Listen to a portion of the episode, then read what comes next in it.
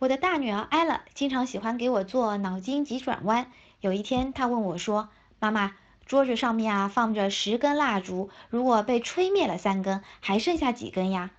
我心里面暗自窃喜，这一题我会呀，还剩下十根。错，应该是还剩下三根。为什么呀？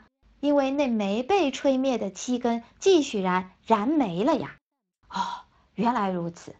后来有一天，我再次思考这道题的时候，我发现我缺乏的是一种用发展的眼光来看问题的能力。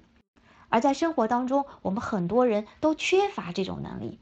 比如说，我和一个爸爸聊现在的孩子刷题的教育方式，他觉得就没有问题，因为他小时候不就是这么被刷过来的吗？现在不也工作的挺好？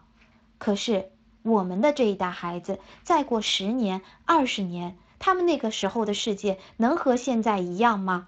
也许和他们竞争的不是他们的同伴，而是那些机器人。那靠刷题刷出来的能力，能拼得过机器人的秒算吗？可能正是他们被刷题所抹杀的那一点创造力，才是和机器人最大的区别。